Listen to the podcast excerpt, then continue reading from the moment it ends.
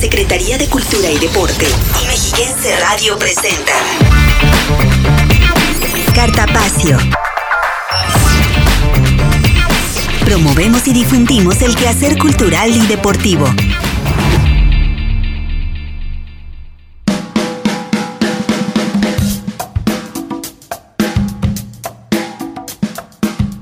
Hola, muy buenas tardes. Sean nuevamente bienvenidas y bienvenidos a Cartapacio, esta revista cultural y deportiva que producimos entre la Secretaría de Cultura y Deporte y Mexiquense Radio. Como cada semana, les saluda Belén Iniestra y a nombre de quienes hacemos este maravilloso programa les doy la más cordial bienvenida. Hoy es 24 de julio y en la emisión de este día le tenemos todos los detalles para que estudiantes, cineastas y público en general puedan participar en el Festival de Cortometrajes Miradas Locales. Ya le estaremos compartiendo toda la información de las bases de la convocatoria para que participe. En temas de museos, le invitamos a escuchar la historia del emblemático Museo de Bellas Artes desde antes de convertirse en un espacio cultural hasta lo que es hoy en día, con información de los nuevos objetivos del inmueble, así como las joyas que resguarda tan importante museo que es un referente en la capital mexiquense y que está próximo a cumplir su aniversario número 75 ya como museo. Es una breve reseña que no se puede perder. Además, también como parte de los festejos por el 40 aniversario del Museo Virreinal, se llevará a cabo hoy por la tarde un conversatorio en el cual participarán especialistas que hablarán acerca del archivo parroquial que resguarda este inmueble histórico-cultural ubicado en el pueblo con encanto de Sinacantepec. Por ello, y como cada semana, le invito a que se quede con nosotros a lo largo de la próxima hora y nos permitan acompañarles con música, literatura, cápsulas y mucho más aquí en Cartapacio. Comenzamos.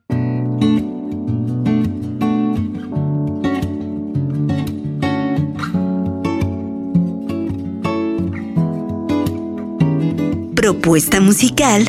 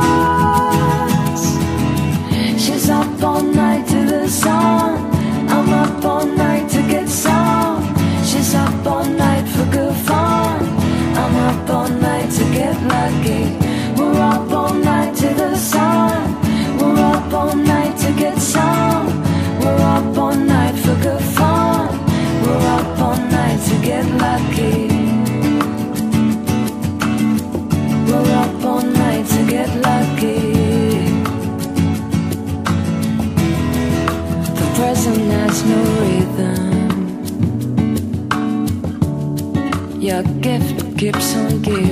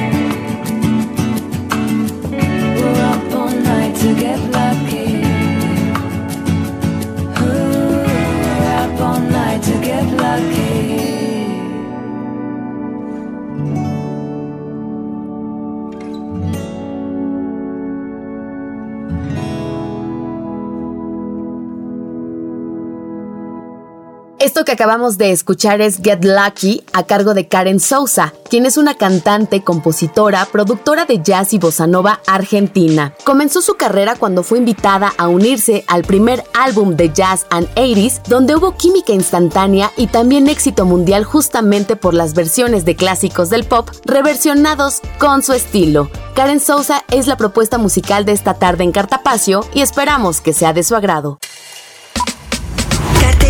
Muestras nacionales e internacionales, conversatorios, estrenos y ciclos de cine de la Cineteca Mexiquense en Sala Cinematográfica. Esta semana, de la mano de la Cineteca Mexiquense, tenemos la recomendación de la película La región salvaje, disponible en plataformas de streaming. Aquí los detalles.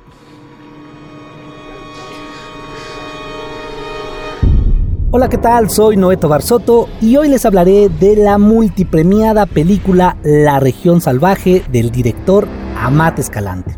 Primero pensarás que estás alucinando. Estoy terminando una relación.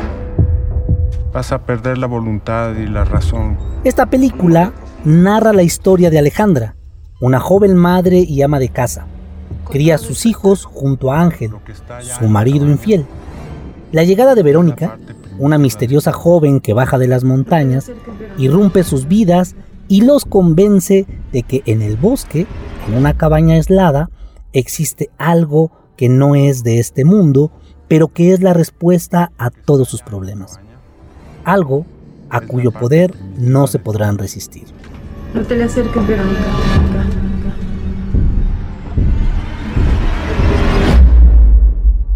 Esta cinta fue distribuida en México por Interior 13. Soy Noeto Barzotto y esta fue mi recomendación para que puedan disfrutar de buen cine desde su hogar. No se puede escapar de todo.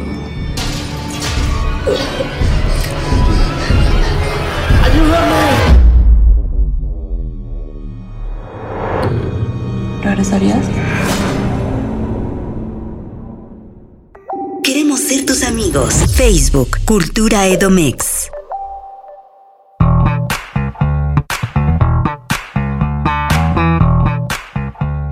Y amigos de Cartapacio, muchísimas gracias por continuar con nosotros. Ahora les comparto que me encuentro en contacto vía telefónica con una gran cineasta del Estado de México que nos va a platicar acerca de, de un gran proyecto que ya tiene varios años entre el gusto del público mexiquense. Y me refiero nada más y nada menos que a Magali Hernández. Magali, ¿cómo estás? Muy buenas tardes.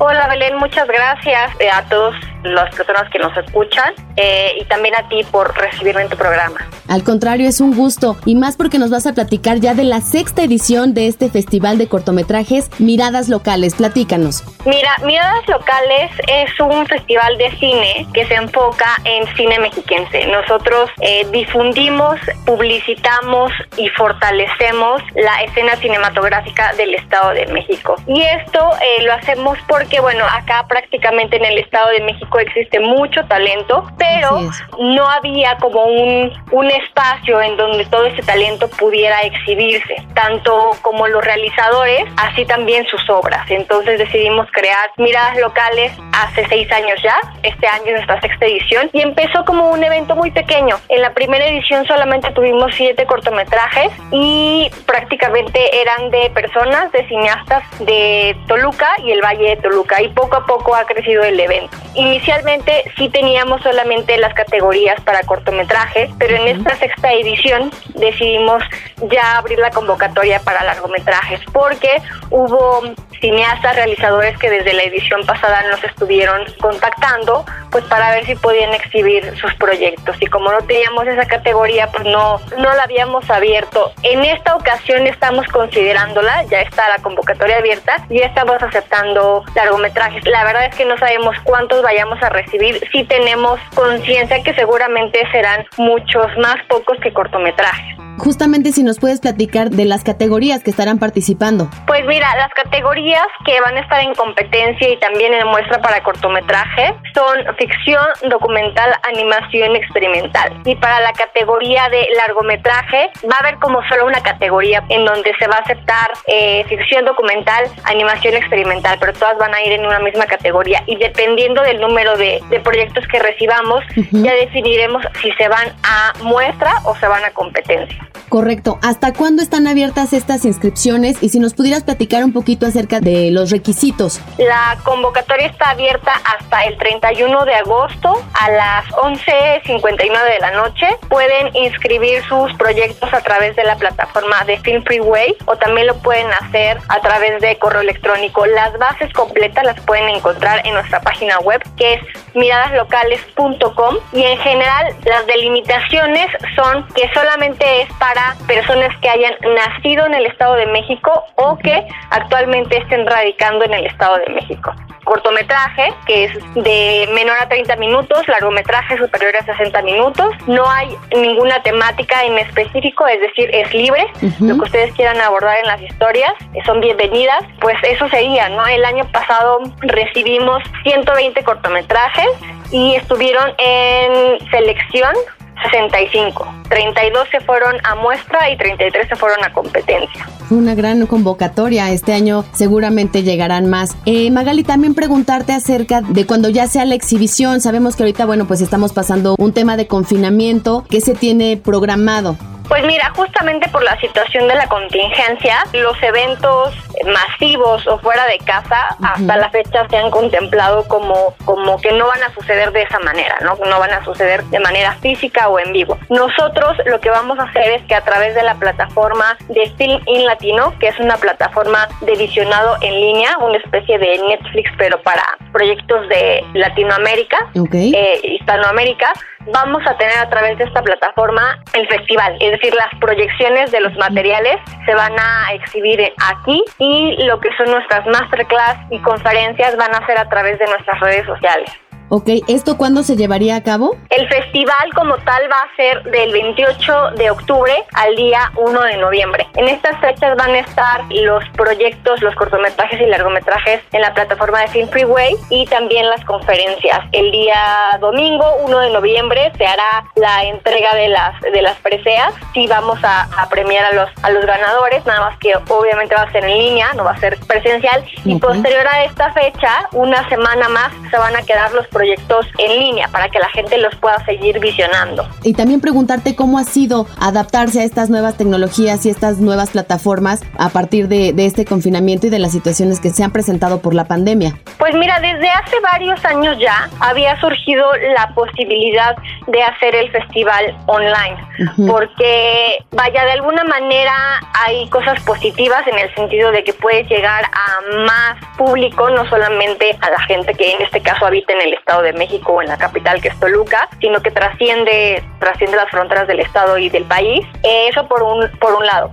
Eh, y por otro lado, nosotros todavía no lo habíamos querido hacer así, porque lo que estábamos buscando justo era la interacción de los realizadores con el público natural. Es decir, que, que, la gente supiera que su vecino es eh, cineasta, me explico, porque hay mucha gente que no tiene ni idea que acá en el Estado de México se está haciendo cine. Entonces, lo principal que queríamos nosotros era fortalecer ese lazo, que los cineastas y su público se conocieran y comenzaran a entablar una especie de relación que se ubicara para que así hubiera un apoyo a ellos, ¿no? Y bueno, ahora con el tema de la contingencia, pues esta situación ya se materializó no solamente para nosotros, sino para muchos eventos culturales, artísticos, que nos hemos tenido que adaptar. Yo veo, yo veo esto como algo que tarde o temprano iba a suceder, o sea, inminente, ¿no?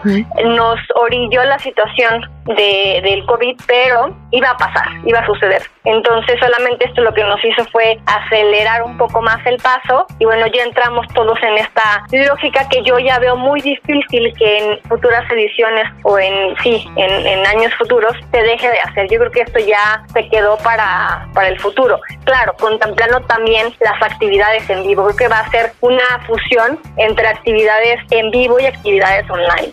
Claro, y como bien comentas, se puede llegar a más gente y no solamente del Estado de México, sino del país o inclusive también del extranjero. Magali, bueno, pues te solicitaría una invitación más para la gente que nos está escuchando, que puedan participar, porque bueno, ya también no queda mucho tiempo. Si tú eres cineasta y tienes alguna obra, ya sea en cortometraje o largometraje, eres mexiquense, es decir, radicas o eh, naciste en el Estado de México, puedes enviar tu proyecto a miradas locales, pero si en este tiempo que resta para que cierre la convocatoria, a ti se te ocurre eh, intentar eh, crear a través del cine, de la producción audiovisual y contar una historia a través de este, envíanos tu historia, envíanos tu material y nosotros lo vamos a contemplar. La convocatoria no está solamente eh, cerrada para cineastas o estudiantes que estén estudiando comunicación o cine, sino es para toda la gente que crea y que cuente historias a través del cine. Y eso me parece increíble porque de pronto dicen, sí, es un festival de largometrajes o de cortometrajes, pero pues yo no tengo, vaya, la, la formación académica, ¿no? Que de pronto ahí a lo mejor le pudiera dar un poquito de, de temor a la gente. Eso me parece increíble que, que cualquier ciudadano, cualquier persona que nos esté escuchando se atreva, ¿no? A querer contar esa historia a través del cine. Claro que sí, y lo padre del cine me parece que, que es a la diferencia, por ejemplo, de la medicina o de un médico, las personas que nos dedicamos a hacer cine, eh, tenemos otras herramientas, vaya, ¿no? Para poder ejercerlo, para poder crear. No necesariamente tenemos que ir a una escuela o estudiar una licenciatura en cine, por ejemplo, ¿no? Iñárritu, por ejemplo, ¿no? Él estudió comunicación, tiene dos premios Oscar, ¿no? Eh, se me ocurre Tarantino, que nunca fue a una escuela de cine y sin embargo es uno de los eh, cineastas eh, del cine contemporáneo más relevantes, ¿no? Entonces, lo importante es que tengan esta necesidad, pasión por experimentar a través de la narrativa cinematográfica.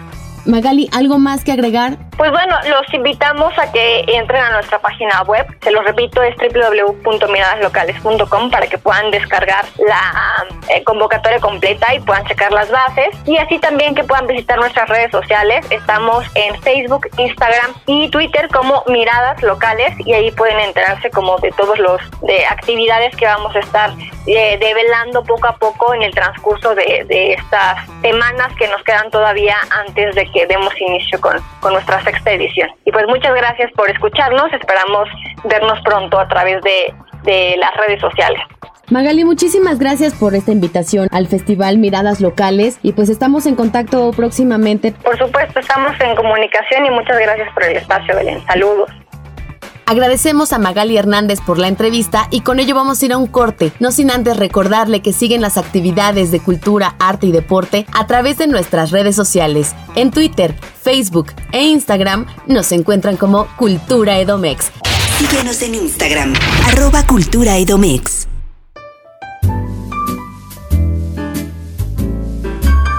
Propuesta musical When you were here look in the eye.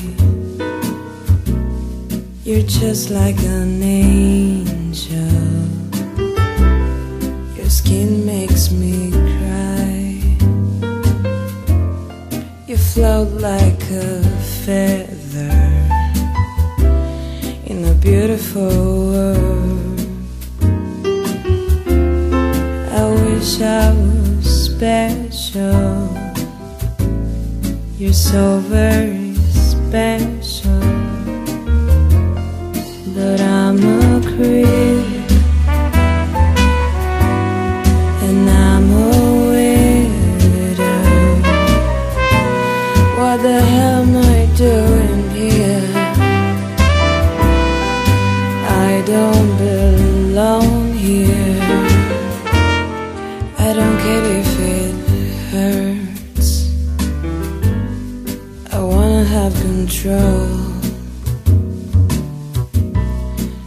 Want a perfect body. I want a perfect soul. I want you to notice when I'm not around.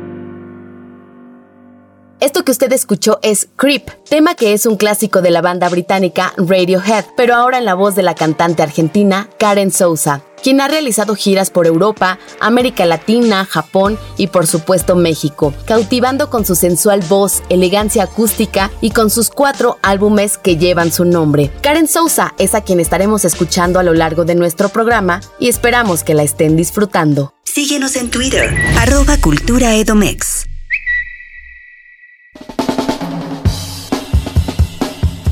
Agradecemos que siga en sintonía de Cartapacio y en temas de museos pudimos platicar con Lourdes Malagón Navín, ella es la directora del Museo de Bellas Artes, quien nos hablará de la historia de este emblemático museo de la capital mexiquense que resguarda historia, arte y tradición. Es una entrevista de mi compañera Patricia Fierro. Hola Lulu, ¿cómo estás? Muy bien, Patito, ¿qué tal? Muy bien, muy bien. Pues aquí contenta de saludarte para que nos platiques sobre el Museo de Bellas Artes, por favor. Voy a hacer un poquito de historia y hay que hablar de la época en que es el virreinato o Nueva España, como se conoce. En 1585 llegó un grupo de frailes carmelitas a Nueva España y ahí se establecieron, específicamente en lo que hoy es la Ciudad de México. Esta congregación pues empezó a crecer y a sentarse en diferentes lugares de lo que era el territorio de Nueva España. Para 1697 es que empieza la construcción del convento de la Purísima Concepción de los Carmelitas Descalzos en Toluca. Eso quiere decir que pues la corona española ya había autorizado la instalación de esta orden en Toluca. España, cuando llegan y se instalan en Toluca, es importante porque ellos ya no van a tener a cargo las labores de evangelización, sino que realmente lo que van a hacer es apoyar la cuestión, por ejemplo, educativa y en servicio de la gente que tuviera que ver con la corona española, principalmente. Quiero decirte que este convento hoy en día es el único que permanece y que se conserva de la Nueva España precisamente en Toluca. Empezaron construyendo una de las capillas de la iglesia, posteriormente continúan con toda la iglesia y, lo van haciendo paralelamente con parte del convento hasta hoy lograr un complejo que es bastante extenso y que está dividido en tres. Uno que es la iglesia, la cual no ha dejado de dar el servicio religioso desde su creación. Otro, el convento se dividió en dos, tiene dos claustros, el claustro chico y el claustro grande. Y el claustro chico eh, pertenece a lo que hoy es el Museo de Bellas Artes. Y el claustro grande es lo que corresponde hoy a la secundaria número uno Miguel Hidalgo. Estamos hablando ya de 1710, 12 por ahí, que está ya por concluir la construcción de este convento. Los carmelitas ahí se dedicaron en primer lugar, bueno, pues a una vida monástica de reclusión, de oración, de contemplación, de ayuda o educación pues a cierto grupo social. Instalaron ahí un pequeño como hospital donde se atendían a algunos enfermos. A partir de las leyes de reforma y la desamortización de los bienes de la iglesia es que el Estado toma pues las instalaciones del convento. Llegó a ser ahí sede del Instituto Científico y Literario de Toluca y que de hecho en una visita del emperador Maximiliano al Instituto Literario conoció porque en ese momento estaban pues asentados en lo que fue el inmueble. Después se creó ya formalmente un colegio educativo para niñas y señoritas, fue también escuela de artes y oficios, por ejemplo, hasta que el 7 de septiembre de 1945 fue inaugurado como Museo de Bellas Artes. Cuando entra Isidro Favela como gobernador del estado, es que realiza una serie de gestiones ante la federación para que el inmueble que se encontraba en Toluca pasara a formar parte del estado. Y es así que en 1943 se da el decreto de que sí pase a manos del Estado. Y entonces Isidro Favela, dentro de sus políticas, tenía muy claros dos puntos, que era la educación y la cultura. Decide dividirlo en dos, que es lo que actualmente ya te comenté, es la escuela secundaria número uno y el Museo de Bellas Artes cuando los carmelitas realizan este inmueble, pues traían el estilo sobre todo Vamos a hablar de corte renacentista español con un estilo plateresco específicamente, el uso de bóvedas para techar los muros, había estos grandes patios del claustro y que se dividía pues en dos niveles. Eh, la orden todavía modificó antes de las leyes de reforma, ya estamos hablando del siglo XIX, porque van cambiando los estilos artísticos y hay adaptaciones del estilo neoclásico que eso es lo que nosotros podemos encontrar hoy arquitectónicamente en el Museo de Bellas Artes. Varios eh, espacios de este inmueble están techados con viguería en madera o en algunas otras áreas son con bóvedas que fueron trabajándose y que hoy se conservan. Entonces, bueno, pues estamos hablando de un inmueble de finales del siglo XVII, es un monumento arquitectónico catalogado por el INA, eh, por supuesto en el siglo XX, y que bueno, pues es un orgullo, pues yo creo que para todos los mexiquenses y sobre todo para los toluqueños contar, pues con esta importante historia de una orden religiosa que llegó durante el periodo nuevo hispano en nuestra ciudad capital. En el momento en el que Favela inaugura el museo, pues es el Museo de Bellas Artes y el Museo de Charrería o sea, como que son dos museos en uno. Y es aquí donde se instala pues esta eh, colección importante de charrería que posteriormente pasaría a formar parte de lo que fue el Museo de Culturas Populares, hoy Museo Hacienda La Pila cuando ya hacen esta sesión específicamente del espacio, los frailes o los carmelitas dan una serie de obras artísticas al gobierno para que estén o formen parte del Museo de Bellas Artes. Hoy en día, bueno, pues es el museo más antiguo de la ciudad de Toluca. Estamos, el próximo 7 de septiembre se estarán cumpliendo 75 años de haber sido inaugurado y que desde ese momento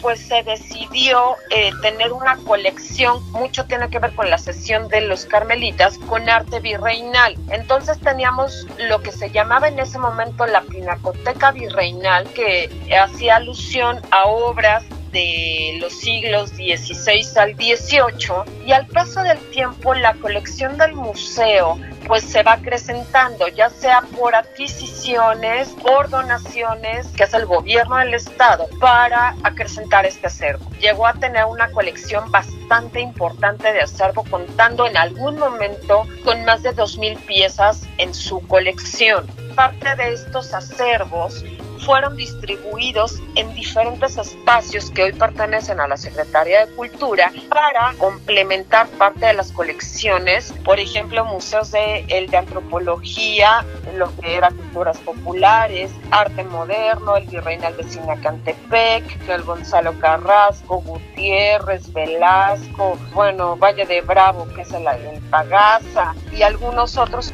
se otorgó pues estas colecciones para que se exhibieran en estos espacios. Por lo tanto, también no solo es el museo más antiguo, sino es considerado, como muchos dicen coloquialmente, el papá de los museos del Estado de México, los que dependen de la Secretaría de Cultura.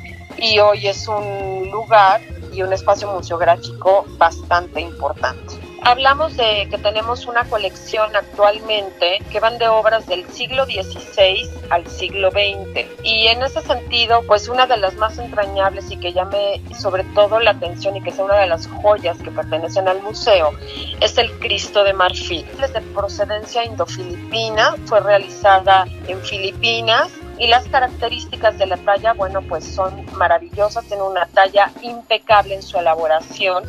No solo es una joya de la Secretaría de Cultura y que se exhibe en el Museo de Bellas Artes, sino quiero decirte que, bueno, pues a nivel nacional es una de las piezas más importantes que hay por su tamaño, porque pues es un formato considerable y que su estado de conservación es espectacular piezas que vale la pena mencionar y que están desde que se creó el Museo de Bellas Artes es una obra de Cristóbal de Villalpando que está datada entre 1690 y 1700, o sea, estamos hablando del siglo XVII finales, se llama La Sagrada Familia o Los Cinco Señores. Y esta pieza es otra de las joyas que, bueno, desde el día de la inauguración está en uno de estos muros montada y que quiero decirte que se llama Los Cinco Señores porque es una, una sagrada familia ampliada. ¿Y a qué me refiero? Una sagrada familia es donde están representados San José, la Virgen y el Niño. Y está ampliada y porque están San Joaquín y Santa Ana también representados, que son los papás de la Virgen. Es una obra de gran formato. Y otra pieza que también vale mucho la pena mencionar es una que ya pertenece al siglo XVIII, que es de Miguel Cabrera. Bueno, esta es una Santísima Trinidad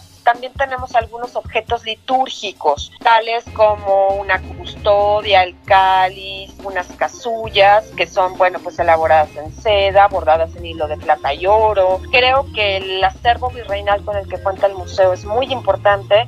A partir de la reapertura del Museo de Bellas Artes, después de una importante rehabilitación que hubo, se cambiaron, bueno, en este caso, el guion museográfico se ha destinado para contener las exposiciones magnas de la Secretaría de Cultura, dando apertura a todas las artes, pero sobre todo hoy hablamos de arte contemporáneo y actualmente contamos con la exposición Pluralidad Obras Selectas de las colecciones de Hacienda, que a partir de 122 obras y 93 artistas hacemos un recorrido por 70 años de arte mexicano. Es así como entonces nosotros vamos a tener este diálogo entre lo antiguo a partir del lo que es la construcción del Museo de Bellas Artes, la colección de arte virreinal que tenemos montada y por supuesto lo moderno a partir de las exposiciones temporales que estamos teniendo el museo más antiguo de la ciudad de Toluca. Oye, Lulu, pues qué historia, de verdad, lindísima historia en la que, bueno, nos damos cuenta del ambiente en el que ha estado inmerso este inmueble. Debe ser un orgullo para nosotros como mexiquenses tener y contar con este espacio que ha sido testigo de tantos, tantos movimientos. Debes de sentirte orgullosa de ser directora de este espacio y, y un orgullo para todos, Lulu. Efectivamente, tú lo acabas de decir mejor que yo. Yo creo que ese es, es un sentido de pertenencia de nuestra propia historia en el Estado de México y principalmente en la ciudad capital. Su ubicación es privilegiada, puesto que nos encontramos en el centro de la ciudad capital. Créeme que para mí es un honor y soy la más feliz de estar ahí pues ya estaremos muy al pendiente, Lulu, de cuando podamos ya regresar, todos podamos nuevamente visitar tan hermoso lugar y poder ser parte de todas estas excelentes exposiciones que la Secretaría trae para todos los mexiquenses. Te felicito, Lulu, y pues estamos muy al pendiente de ello. Muchísimas gracias, Pati. Como siempre, pues es un placer platicar contigo y platicar sobre todo nuestra historia y los tesoros con los que cuenta la Secretaría de Cultura. Muchas gracias, Lulu. Un abrazo. Cartapacio. Agradecemos a Lourdes Malagón por toda esta información y con ello vamos a ir a un corte, no sin antes recordarle que usted puede disfrutar de este emblemático museo en un recorrido virtual que está disponible a través de nuestra página de Facebook en Cultura Edomex. Vamos a un corte, ya regresamos con más Cartapacio.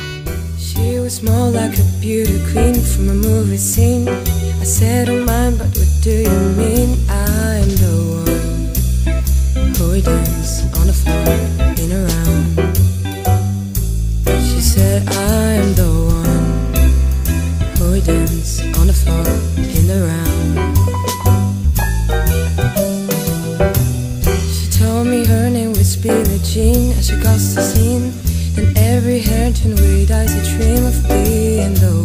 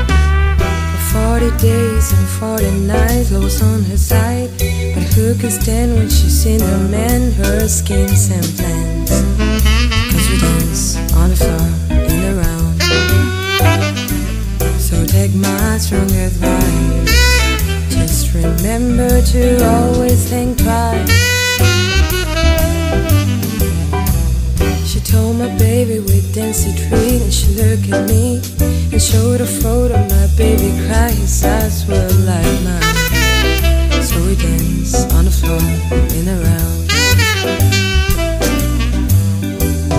People always told me, be careful what you do. Don't go around breaking young girls' hearts. She came and stood right by me. Then the smell of sweet perfume. This happened much too soon. She called me to her room. Billie Jean is not my love. She's just a girl who that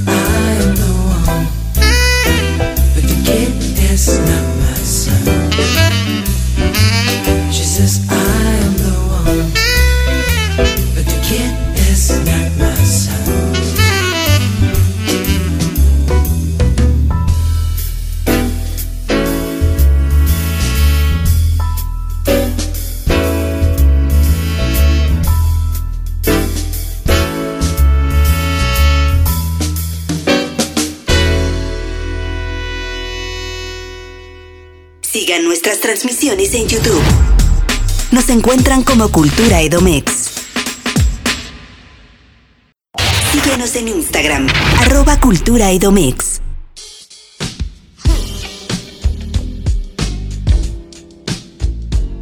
Y como parte de los festejos por el 40 aniversario del Museo Virreinal que se conmemoró el pasado 5 de julio, este espacio ofrecerá hoy por la tarde a las 18 horas un importante conversatorio en torno al archivo parroquial, por lo que pudimos platicar con el licenciado en Historia Carlos Yeshua Melgoza Sánchez, quien participará en esta transmisión en línea. Es una entrevista de mi compañera Patricia Fierro buscándolo para que nos platique sobre su próxima participación en el marco del 40 aniversario del Museo Virreinal, maestro. Usted va a participar con el tema el archivo parroquial. Así es. Y usted estuvo colaborando en el rescate de archivos históricos eh, del centro y sur del Edomex. Es un proyecto de Adavi.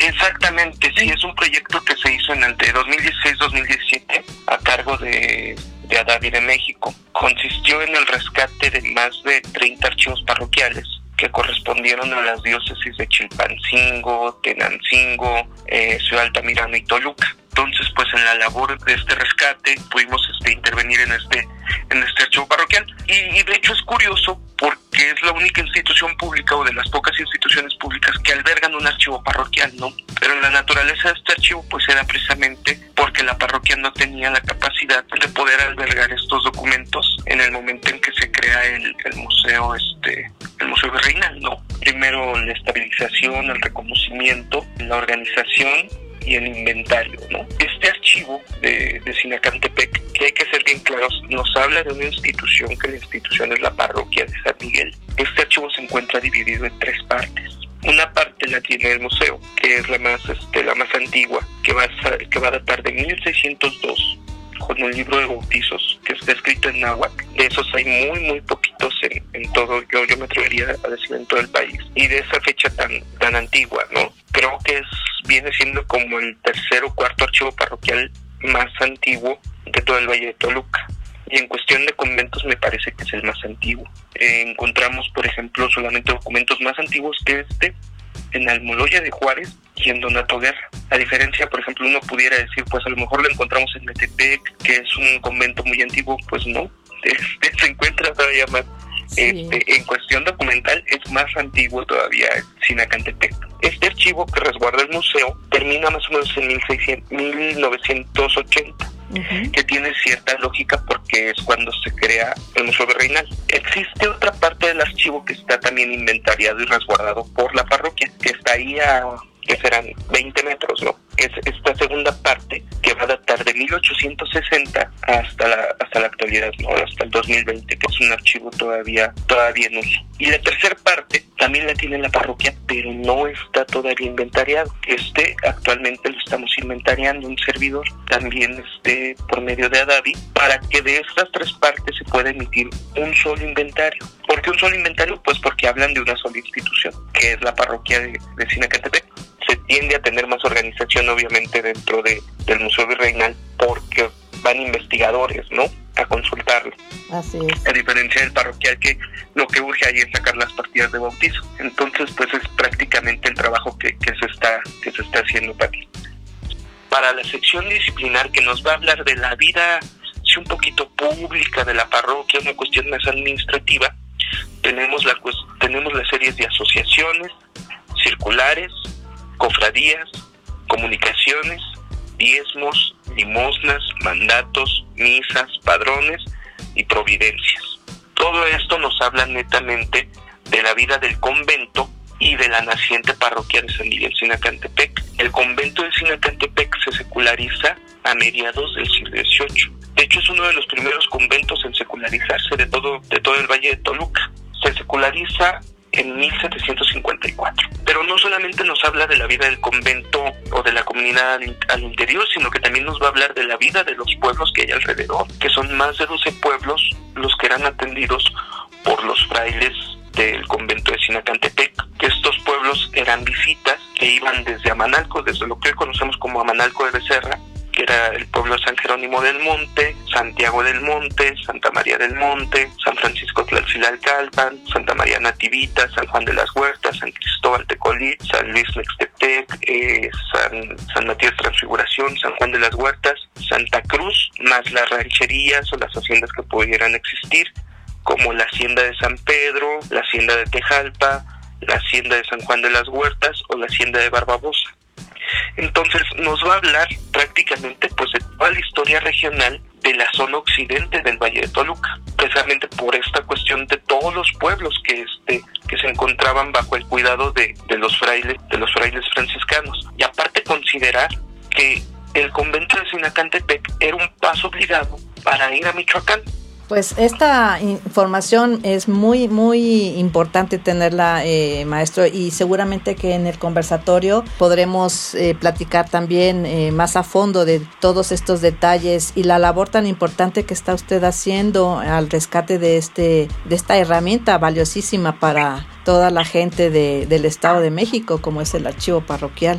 Los documentos, aparte de que permiten identificar los pueblos que atendían, también una cuestión muy peculiar a, tal vez ahora para nosotros, que en ese momento era un común, identificaban las clases eh, sociales, lo que nosotros conocemos como las castas. Entonces, en los registros de bautizo y de matrimonio, si bien se marca el nombre de la persona que va a recibir el bautizo, también se marca la casta, que si era español, era indio, mestizo, negro o mulato.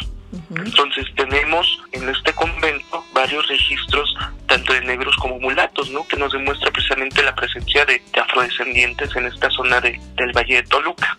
Yo espero que en tres meses, a más tardar, ya es este ya hayamos terminado la, la organización, podamos este yo creo que acordar junto con la administración ahí eclesiástica y, y, y la dirección este del museo alguna exposición, ¿no? Ya cuando todo esto Termine. esté mejor en mejor Sí. este en mejor estado, poder eh, hacer una muestra documental en conjunto que precisamente dé testimonio no de la vida de esta institución en una vista panorámica y pues con ello también eh, poder eh, venderle al investigador pues que tiene que acudir precisamente a los dos recintos para poder este tener datos más concretos más generales también sobre la vida de la parroquia digo es una cuestión peculiar que, que, que tenemos es un caso único el de Sinacantepec pero creo que ha permitido o ha facilitado también la conservación y que haya mucha preocupación tanto de la administración estatal como de la administración eclesiástica por tener cuidado del acervo documental.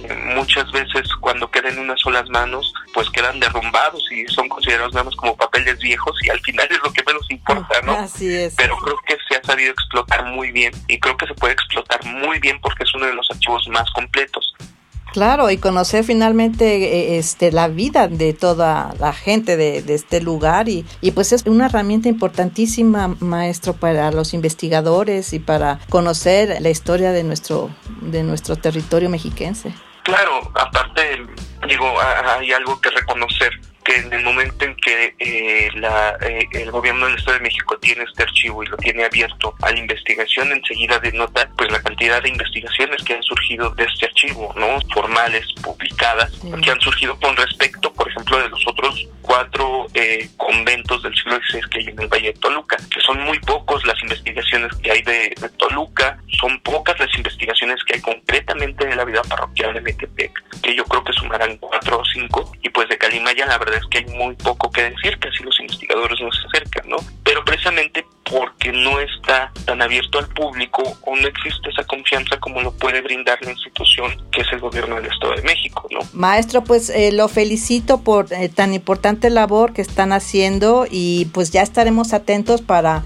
eh, ser parte de este conversatorio en el que disfrutaremos mucho todos estos datos tan, tan importantes. Claro que sí, Pati, con mucho gusto para servirle quedan sus órdenes. Nos veremos entonces el próximo viernes a las 6 de la tarde, ¿es correcto? Correcto, por ahí nos vemos. Perfecto. Muy amable, maestro. eh, Muchísimas gracias. A sus órdenes, cuídense mucho.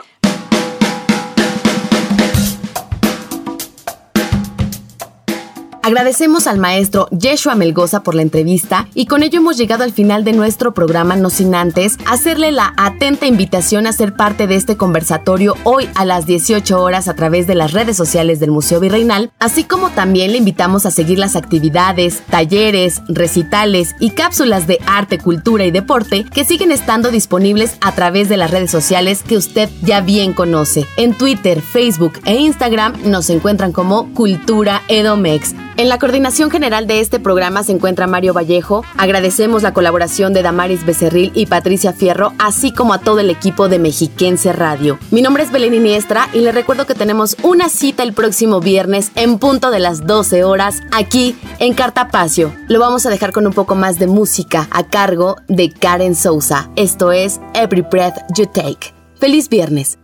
Every breath you take, every move you make, every bond you break, every step you take, I'll be watching you.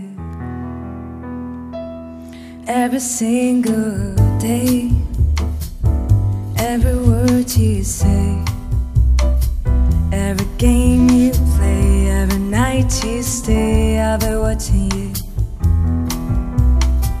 Oh, can you see? You belong to me.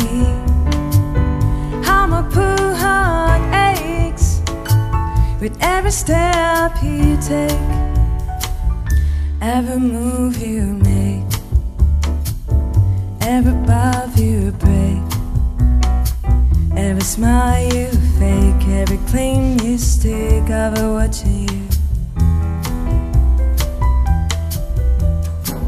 Seems you're gone, I've been lost without a trace. I dream at night, I could only see your face. I look around, but it's you I can't replace. I feel so cold and